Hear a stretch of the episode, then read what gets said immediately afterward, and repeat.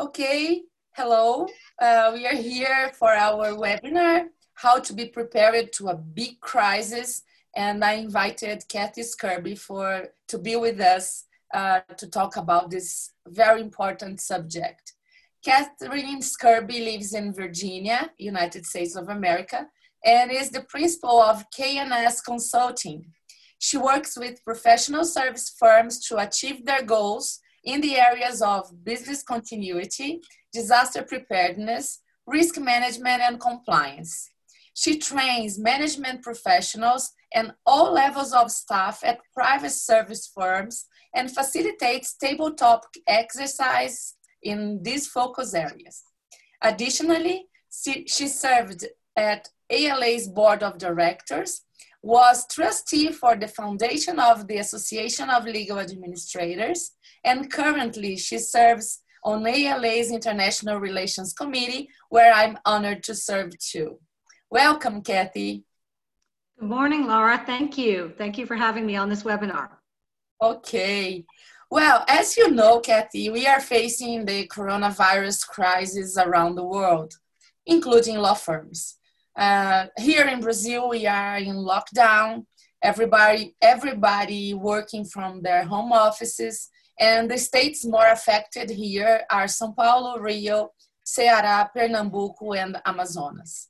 But all the country, of course, is waiting for the next steps for the world of the World Health Organization and practicing the rules of social, social distancing, as you know. The idea to invite you for this webinar is related to your expertise especially on business continuity and disaster preparedness. We are facing a disaster, of course. And we will talk about how law firms in USA are dealing with, especially with clients, teams, and cash flow during the lockdown, and how they will come back to the offices when all of this come to the end. So, first, I'd like to ask you about your career because uh, I'd like Brazilian lawyers know you more, know you, know you a little more. So how did you start and why you choose the legal industry? How many crises did, you face in your legal management career? What were the big lessons? I'm curious about it. Okay. Um, I have been in my, the legal career, or I have worked all of my career in um, law firms, and that's 40 years. And um, I started out, I've had very many, many different jobs, roles in, in law firms during those 40 years. I started out as a paralegal, legal assistant, and then moved um, into human resources and management of law firms. And for a period of time, uh, about six, seven years, I was the business continuity manager for um, my former law firm. And that law firm, Hunton Andrews Kurth, I spent 33 years at that law firm. And so my roles at that law firm were anything from early days of paralegal to human resources on a staff level and also human resources for, for lawyers as well. Then I moved to Knoxville, Tennessee to manage a branch office of the law firm. So I, I work directly with lawyers in all areas, you know, accounting, budgeting, recruiting, managing staff, all of that for a very small branch office. Um, when that office actually shut down, that office closed in 2008, the law firm asked me to move into a different role, which was business continuity manager. And so I was responsible for, um, at the time, the law firm had eight, uh, 19 offices all over the world. So I was responsible for um, disaster preparedness and then business continuity for each of those offices. So I would travel from office to office, putting together crisis management teams in each office to deal with whatever threat that that office faced. And it could have been anything from in the United States, um, you know, hurricanes, tornadoes, to uh, in the western part of the United States, in California, earthquakes, to tsunamis in Asia, it, um, to workplace violence situations. It could have been anything. And so the whole goal was to for me to be on the people side, not on the IT side, but more to help the people in each of the offices learn what threats that their offices might face and to be prepared in the face of those threats. So the idea was to create crisis teams that would be trained uh, to, to learn how to face those threats and then help the people in each of those offices if the office actually faced any of those types of threats. I did that for a period of six or seven years.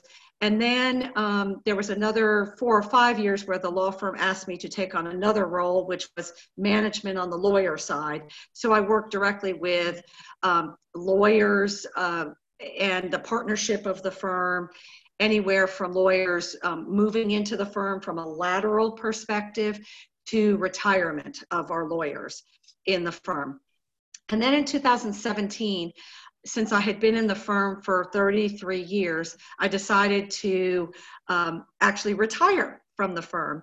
But my passion really was this disaster preparedness and business continuity. So I decided to form my own consulting firm. And mainly, my, my role right now is divided into two areas consulting um, in the legal world, as well as for other companies outside the legal world, and um, as a speaker. And my role as a speaker is more of an educational speaker, educating legal management professionals, educating lawyers, educating those outside the legal world on the same type of issues how to be prepared for a disaster and really what are the essential components of having a business continuity plan and why business continuity plans are so important so that's that's really what i've been doing it's it's uh, uh, an awesome career because you had all these years just growing to more challengeable things in a law firm. I can imagine uh, with this nature uh, occurrences like tornadoes and uh, tsunamis and these things are so different from the things we live here in Brazil because we don't have these big things. And uh, now we are facing something that is is a nature thing too because it's a virus but right. of course it's not a climate it's uh, it's biological. And uh, were you, were of course we were not but uh, do you think that the firm that you worked for were prepared for this i think um, and, and you asked me earlier, you know, what what things I had I had experienced either in my law firm or personally. Um, our law firm, my former law firm, because we had offices in hurricane prone areas, they were very prepared for for all the hurricanes that come every season from May to November typically, and um, we also have had, and I personally ha- have experienced two tornadoes, and they're very very frightening and very difficult to live through. None that I mean, one that affected my house, but nothing that affected any of the the offices where where um, in in my former law firm. But I think my law firm was prepared in the sense that as prepared as you could be for this pandemic. Nobody was prepared for this pandemic because nobody really had thought about it that much. Um, I had worked with my law firm back in 2009 when the H1N1 um, pandemic started, and that really was never considered a full global pandemic because it didn't affect everywhere in the world as, as the COVID 19 has affected everybody. But I was studying it, um, researching it, and suggesting to my law firm at the time um, that you know we put things in writing and we put a pandemic plan in place. Having a written business continuity plan in place at my law firm certainly helped them become more prepared in the sense that we had um, a checklist if you if you if you if you want to call it that um, a document that people could could use um, a crisis communication system and that's critical of knowing how to communicate with everybody in your law firm even if it's a very small law firm all the way through to a large law firm. Okay. Yeah of course we were not prepared for this as big the, uh, that this coronavirus uh, crisis today in US, we know that the main states that were more affected are New York, New Jersey, Massachusetts, Illinois, and California. They are the top five. And I'd like to know how law firms, uh, how American law firms reacted at the first moment and what is the scenario today? Uh, what were the main actions related to cash flow and teams and clients and if it, the technology is helping? How well it's in, it, it's interesting because i was um, in the first week in march before things had gotten very bad i actually attended a business continuity conference in savannah georgia. And there was a woman um, researcher from who had worked at the CDC, and she um, was actually called, she had retired from there, but she'd actually been called back to the CDC to help them because at that point that they knew that things were going to start getting bad. And I attended several of her sessions, which were fascinating. And I learned so much during that few days of the conference that I attended at the end of that week um, an ALA, Association of Legal Administrators meeting. It was a statewide retreat where I live here in Virginia. And I volunteered to speak to the group about what I had learned at that conference. And it was all the very beginning, early stages of understanding that law firms and other businesses were going to be probably asked to start working remotely. So I was talking about what the things that people needed to do to get themselves ready. I was then asked the following week, and this was um, March 11th, to speak at the ALA Chicago chapter.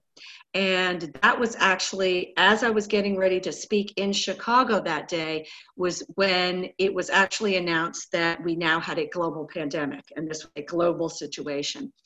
And that day, um, everybody that met in Chicago was, uh, there was probably 40 to 50 people either in the room or on the phone um, listening in we talked about the things that law firms needed to focus on then. And that was actually right the, the few days before everybody started having to work remotely. So at that point, it was focusing on if you were working in your office, what you needed to do to keep your office clean and make sure that everybody stayed healthy. And the social distancing part of things had not actually started. And so when you know everybody was had a lot of questions and it was a great um, group of people to talk about well what if this happens and there was actually one firm there larger firm that had a new york office that had actually had some a lawyer tested positive for the virus and so we were actually asking this person you know what things she was starting to put in place and that's when the whole notion of we might need to not be working in our office. We may need to be apart and social distancing. And what does that mean? So I flew home on March 13th, and that very next week is when California, or that very that day is when California, um, the governor of California said, everybody, we're now on shelter in place, we're now in lockdown. And that started traveling across the country um, to the point where within a week, most states had, had issued those orders. The, the difficulty for most law firms and most anybody that um, was dealing with is dealing with this is people most lawyers know how to work remotely and they work from home. But nobody really had tested out how do you work remotely when everybody has to work remotely? What does that mean for the technology? And from a technology standpoint, the IT people and the disaster recovery people had to immediately go into, um, you know, a mode of making sure that everybody could who needed to work remotely could and was there enough bandwidth and everybody's computers? And was everybody prepared? Did they have a computer at home? First of all could they take their computer or their laptop from the office and make that work from home? How what telephones did they need? Could they you know use their cell phone? Did they have headsets? Did they have Zoom capability or, you know, um, uh, webinar capability? Were they able to talk to each other? And were they how were they going to communicate with their clients? I mean there was a million questions that needed to be answered. And that first few weeks or mid-march until really just about two weeks ago i think law firms were really scrambling. The first couple of weeks it was states different states had different laws and different rules. And so in some states um, and initially in California, being one of the first states in Illinois, law firms, it was a discussion of whether law firms were considered, quote, essential businesses. And if they weren't considered essential businesses, nobody could work in the office at all, right? Anybody, the office was just shut tight. But then in California, law firms appealed and they were then deemed to be essential businesses. So essential personnel like uh, your facilities people and your office services and the people that were running the copying machines and and um, different facilities printers copiers you know those types of things to help lawyers out um, were considered essential businesses. So lawyers could call and the mail service you know mail being delivered it was allowed to be delivered to um, the facility and in New York, for example, um, law firms once they once there was personnel that were considered essential uh, personnel, they had to prove that they were allowed to go inside a building. So they would have a badge that they would have to show to be able to say, yes, I'm an essential personnel in this law firm, and yes, I can go into this building to help lawyers out. And there are certain types of the legal practice that are easier to to be able to for lawyers to be able to work remotely. If you're a corporate lawyer and you're dealing with corporate transactions that may not be as as easy.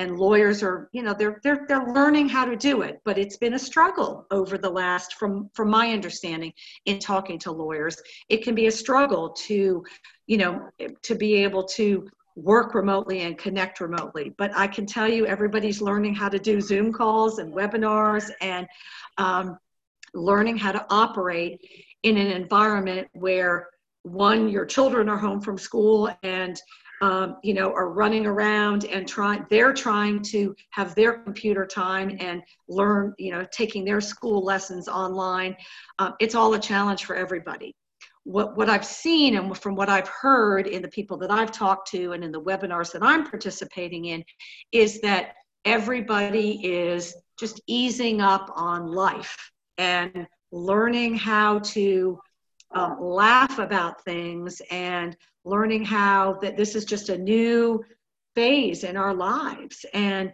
uh, this is how we have to operate. You know all at this point all of the courts are closed. And so there is we're, we're, now coming it's may 1st and we're now coming to a point where courts are thinking about in some states starting to reopen and what does that look like? In most places in the united states we are still in a uh, shelter in place or um, social distancing mm-hmm. anyway uh, phase. And so um, but we're at a point in other states right now where law firms and businesses are slowly being allowed to come back into place and back into their offices. So, moving forward, May 1st, moving forward, what does that look like? So, that's kind of where we are. It's a challenge. Yes, it's a challenge for everybody, not different from here. We are learning how to uh, lead the teams uh, far away virtually. So uh, it's a lot of things as you said to think about. It's a, a big checklist a big uh, number of questions uh, of how to deal with for example um, data protection. How you uh, send information and documents from home that is not prepared as the firm uh, right. for this. So it's it's a big challenge. It's uh, I think everybody uh, and include everybody, clients, government, and uh, the private firms and everybody are learning and of course we will be bigger after this but when you are in the middle of the hurricane in the eye yes. of the hurricane it's like um, everything is uh... well you asked me about you know law firms and you know cash flow and, and what law firms are doing i think there's there's a lot that's that's being done slowly but surely. Unfortunately what we've seen and and especially in the, the what we, we would call the big law the big bigger law firms um, because of the experience in the united states that we learned uh, after 2008 and 2009 during the recession law firms are trying to be more prepared for what might come as a result of this virus. So, what we're seeing, unfortunately, is salary cuts within law firms, and that's across the board. It could be all partners, it could be all lawyers, it could be staff as well. Um, we're seeing um, not only salary cuts, we're seeing furloughs, people being temporarily laid off. Fur- furlough means laying off, but hopefully for on a temporary basis, that as soon as things get back to maybe a more normal um, point in time, the law firms would hire those people back. And you're seeing furloughs of people that are not able to work remotely. So some people maybe in the facilities area or in the mailroom area who who cannot there's no re, they have no they don't have jobs that lend them to be able to work at home. Those are the people that are being furloughed. They're also seeing layoffs and it may be just kind of the normal looking at a law firm and and you know trimming out where law firms don't need certain positions. Um, and we're seeing a lot of that unfortunately. But I think law firms are trying to back if you look back at the 2008 and 2009 timeframe law firms in from 2008 to 2009 law firms weren't doing that and it took almost a year for law firms to say oh wow we really need to do this so now they're doing it up front and they're hoping that that will help um, looking at their cost flows. And for those law firms that exist on a calendar year basis, you know, this is the first quarter that they've seen, oh my goodness, now what's going to happen? So this is a good opportunity right now to say, okay, we have a whole another three quarters of our year. We need to be conservative. We need to take the, do these things and take these measures so hopefully in a few months, when we hopefully we'll be back to a more normal place, we can we'll be in a much better place and we'll be able to survive. What we don't want to see is law firms that don't survive. And um, in my education, as I as I educate people about disaster preparedness and about business continuity, unfortunately, there's a statistic out there that says over 50%, and it's now 50 to 60 and or more percent of businesses that go through a major disaster, and this is a major disaster, do not survive in the workplace. And the, the further statistic, and this, this statistic usually comes from, um, or has come from insurance companies, that, that study things like 9-11 or the major first major hurricane, Hurricane Katrina in the US. Um, those businesses that do survive, those 50 to 50 to 40% of, of businesses that have survived, within three years, if they don't take the proper measures and if they're not prepared, they will end up having to file bankruptcy. And so, law firms, as, as unfortunate as it is, they're doing the right thing in trying, in my opinion, to trying to make sure that they've um, they're looking at their bottom line. They're looking at cost cutting measures that that they can do now. And hopefully i mean unfortunately it's it's people and it's the people side of things that the difficult things they, they need to be looking at other ways that they can cut costs and trim costs that um, you know would not totally disrupt the law firm but we're in a situation where clients are in the same place right? It's not just affecting the law firms, it's affecting the law firm's clients. And that's what's so difficult. Um, you know, and, and how we go forward, knowing that potentially a second wave of this virus could come later in August, September, October timeframe. It's it's a really really difficult time. Yeah, sometimes we we need to think about if if it's real or if it's a movie. Uh, right. looks like we are in a movie. It's right. So it does.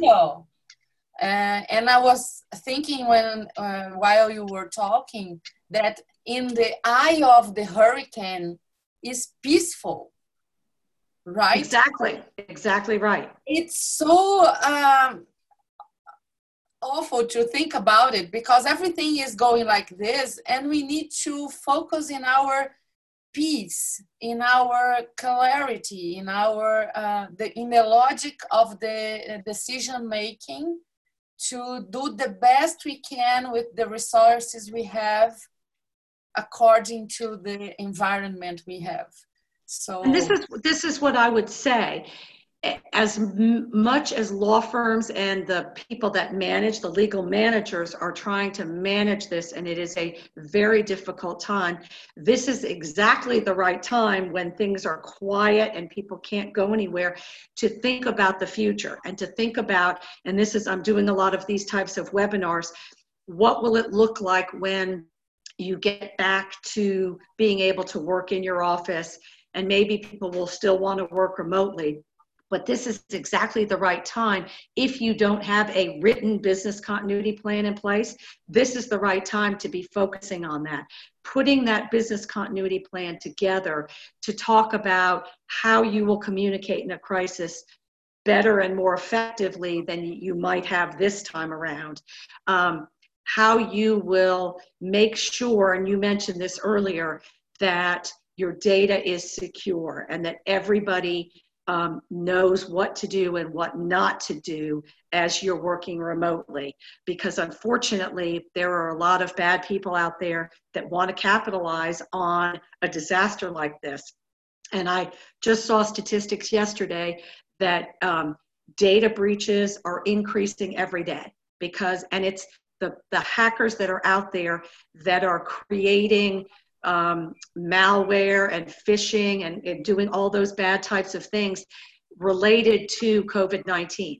So it will look like a very um, good link on some COVID 19 resources actually will be malware that you know will could create a huge data breach especially you know for a law firm um, and people this is a time when people let their guards down and you can't do that so, you know, having those types of things in place. Um, so knowing where, if if you have a physical loss to your building, or if everybody has to work remotely, where they will work. Um, you know how people will communicate with each other how um, you know having a written plan that people can look at the training and the education and awareness of all of the people in, in a law firm or in a business all of that should be starting now. And should you know and a written pandemic plan just a short document of you know protecting the, the health and safety of your people right? Um, what will it look like? What will the new office of the future look like post covid-19 um, and as we prepare potentially for a second wave of it and um, you know what will business continuity look like from the perspective of our clients right? I think our clients um, they, there, there have been a lot of clients as i educate people now on disaster preparedness and business continuity that if you are looking at potentially um, you know uh, trying to help a new client um, and new clients are asking do you have a written business continuity plan in place Insurance companies are asking if you have a written business continuity plan in place. And clients are, are going, if they're not saying it now, they're going to be saying, if you don't already have that in place, we're going to go to the law firm down the street and hire them because they'll be better prepared. And that those are the kind of things that lawyers need to be focusing on right now. It's part of the learning process, right? It is, all, all totally. Uh, of course we are we are still looking for the coming back right uh, we are we are looking for the, the coming back and of course in this moment of quietness and peaceful eye of the, the hurricane's eye. Um, we are looking for this back. And what do you think that will change for law firms in US? How technology will help? Uh, what will be the big damage and the big gains? Uh, and how these business continuity fundamentals will help in this moment. Um, especially here in Brazil, we are talking about, well, we were not, um, uh, we, we didn't know how to work at our home offices. Right. It's new. We prefer to go to the firm and work there uh, as a normal thing. But now people is uh, experimenting um, how to do it. And they are liking that because in such ways it's good to be working at home it's quiet it's uh, easier to to deal with things maybe we have we we will see another kind of uh, business model in law firms not all of, of them of course but uh, we'll start to see different business model in law firms like part home office or all home office and uh, this kind of um, mix of kind work of works do you think that this will happen there I do. And I think it's already, people are already talking about it. They're already discussing it. And I think we'll see for those law firms, the bigger law firms that have already invested in that type of technology, I think you will see more of it. Um, and I think that will then translate to law firms that were already starting to look at an office space model and reducing office space. I think you will see more of that reduction of space because people don't necessarily need to be in a physical office. And as long as we see a trend of clients accepting that and uh, you know transactional work is, is being accomplished through work from home litigation being able to be accomplished with lawyer between lawyers and clients with new technology and, and the current technology i think you're going to see more and more of that. Um, the smaller law firms that have not invested that money in the technology that's going to be painful for them because they one necessarily don't have the, the funds to do it but they're going to be encouraged to find a way to spend those funds and maybe get investors in there to you know help them with money to invest in technology so they can be like the larger law firms. I think we're going to see that a lot of that. I think there's going to be a lot of studies of um, facilities areas and, and areas within the firm or departments within the firm to determine whether or not some of that can be reduced and trimmed down to a much more maybe smaller footprint. You know, last year in February 2019, I've been to Los Angeles and spent a week there. I remember. Visiting, firms there. I visit about, I think what was eight or nine firms in Los Angeles. And I had two questions. The main, I, I, it was like a research. The, the main two questions I have in with all the managers um, were: what are your what are your focus when managing, and how much you are investing in technology in your firm. And mm-hmm. most of them said, "Well, my main focus is are people and space." It's my rent. Uh, this is the big numbers of my uh, budget. Yes, my budget, and are the people and the, the and the rent, and I'm not investing in technology. First, this new technology, this intelli- in, uh, artificial intelligence and computers and uh, apps and things more uh, advanced because of course we have a computer. This is an investment. But this higher level of uh, complexity. And most of them said to me well first the other industries will invest And the last one to invest really in technology for legal uh, will be the law firms. And that was like, uh, oh, that's not exactly a reality in Brazil because people are talking so much about about um, legal techs, law techs, and this kind of business. Uh, that I was like, oh my God, I'm in California. Here is the Silicon Valley. Uh, how how they are thinking that they will be the last one, and now with all this crisis, maybe uh, people will rethink about the spaces, as you said, the people that will be at home, and we can hire people wherever they are. If they have the, the bar, they can make the, the job. And technology that will make all these things happen, including the justice, justice system. I think I think you're absolutely right, and I think what, what we need to remember in the United States, law firms are traditionally just very traditional, right? They've been very traditional. They've never, whether it's a small firm or whether it's a large firm, there's many, many large firms that have been in existence for over a 100 years. It's just the way it is. And they're run, they've traditionally been run very conservatively and not run as a business.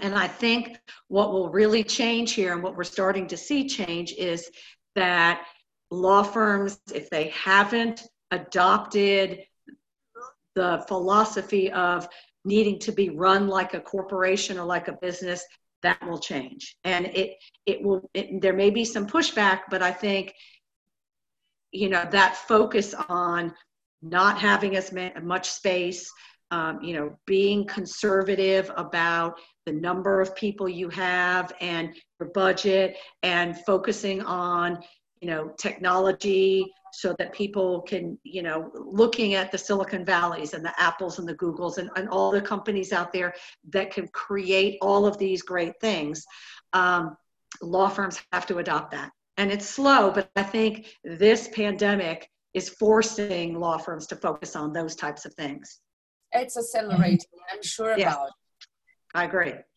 going to the um, almost to the end of our talk because I could be here during the day talking to you. It's so good. Uh, when we think about disaster preparedness, uh, how can law firms be more prepared for future crises? And what can be done uh, before something big like this happens using your uh, expertise? Well, you know, as I mentioned before, having a business continuity plan in place, thinking about it. And one of the first steps in in doing that for disaster preparedness standpoint is what's called a business impact analysis and it's looking at every process that you have in a law firm whether every department whether that's your conflicts and your business intake system whether it's your facilities your accounting system um, the, your records management, all of the different areas and departments that make up a law firm, and looking at all the people in, in those departments and the processes that make up everything that goes into making a law firm run effectively and efficiently, and looking at ways you can prioritize all of the processes, make them run leaner and more efficiently, and how many people do you actually need to run those processes, and then um, the time frame you would need to make those processes run if a disaster happens. So you're you, uh, we, I actually educate people by taking them through tabletop exercises, which is a, a like a real-time scenario as if something were really happening in, in a firm, in a law firm. Could be a hurricane, a tornado, a workplace violence situation. It doesn't matter really what the situation is, but it's a situation that could affect you being able to work in an office, right?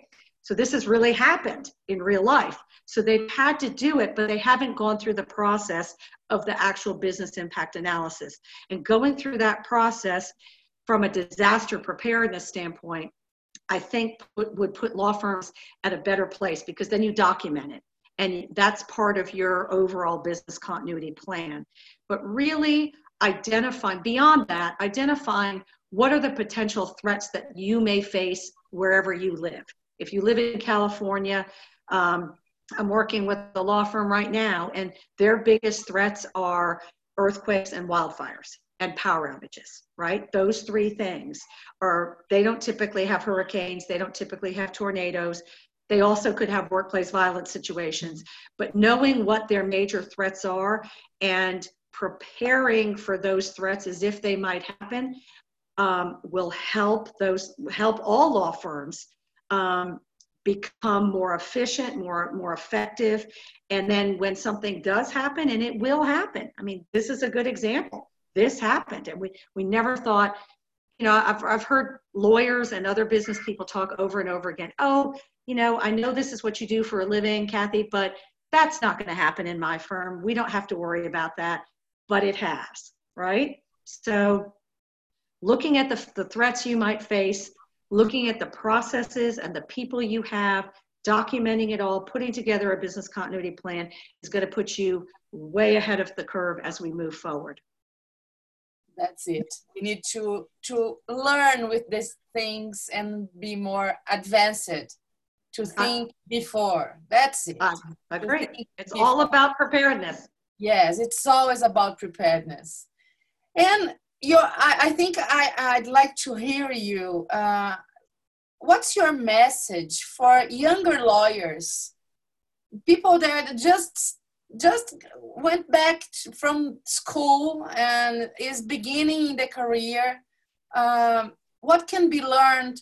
Can be learned from all of this uh, about hope, about uh, understand better the firm and the clients and how they can keep network active in home offices and not talking personally with people what could you say to them I, I think, you know, and, and again, my experience was with large law firms. So it's a little bit different because the model for new associates or new lawyers coming in is a little bit different because they're typically assigned to a team of lawyers in one particular area. But I think what we're starting to see is more cross training of lawyers. So I think new lawyers, if they're transactional lawyers or if they're litigators, coming out of law school and joining a firm need to be versatile. This is the time where if they're not being given specific work because there's not a whole lot of client work out there, they need to be listening in, just like what I'm doing, listening in on as many webinars, educating myself, taking classes in, um, uh, you know, the, their area of law or other areas of law. What we're starting to see is that certain corporate areas may not be for the next year, might not be you know the the the areas of law that will be the hot areas, but areas like bankruptcy, employment law, um, estate planning, all of those types of areas are, you know, going to be the, the, the areas where lawyers are needed. So maybe learning as much as you can, reading, talking to your peers, talking to the other lawyers who are also reaching out to their clients, volunteering for pro bono opportunities, you know, volunteer opportunities to learn more about different areas of law. But this is a learning time. This is a time where, you know, it's not just sitting there with nothing to do. It's reading, finding out as much as you can about how law firms operate, even legal management, right? And volunteering to you know, help in whatever way you can. That will get younger lawyers noticed. Um, and just reaching out to your peers so that you'll, just so you have that networking and that connection. You know, we're not in a, we're not at a point where we're going to conferences and we're around each other. So picking up the phone and, and that's always something that we're, we're talking to people, talking to lawyers now about things they can do don't just send emails to your clients saying, Are you okay? Pick up the phone and call. If the, if the client picks up the phone on the other end, they clearly want to talk, right? And it, they want that connection. And I think what we're seeing is some lawyers are, you know, just thinking, well, it's okay. I'll just send emails and make sure my clients are okay. And that's fine reaching out. Well, it's not. People want that personal connection. So that's what I would say for, for the younger lawyers as well. anything that can connect them to a firm, connect them to their to different areas of law that they might be needing to understand and anything that shows their willingness to do whatever it takes as we we come back in. Yes i think you are completely right. It's time to learn uh, to be better in some abilities to be more human to be more right. sensitive to be to feel that somebody is in the same situation and maybe alone. It values for other colleagues other peers that maybe are alone that they are not feeling so good uh, of being at home uh, alone for so many days if they are they if they don't have family so right. now it's time to to open our minds to other things that maybe were not in the in the front of our uh, tasks uh, till March, till beginning of March. And Can I would say, I would say as a final thing, because there's always a lot of talk of everybody's mental health and it's be kind to yourself be kind to others. This is a, just a time for us to engage as you know the human population and be with each other as much as we can even virtually but be kind to yourself. That's it. Uh, perfect. I, I thank you very much for uh, accepting my invitation to be here uh, we are always together in our irc meetings and that's so good. We are, we were not able to be together in our conference this year but uh, I hope we are together again uh, in a few months to think about uh, law firms and legal issues around the globe with all these uh, facing things, these issues that are so big for everybody. So I thank you very much again for being here teaching us, telling us something that will make us more hopeful in all this situation. Thank you, Laura. This was a great idea, and I hope we can continue it. Thank you so much.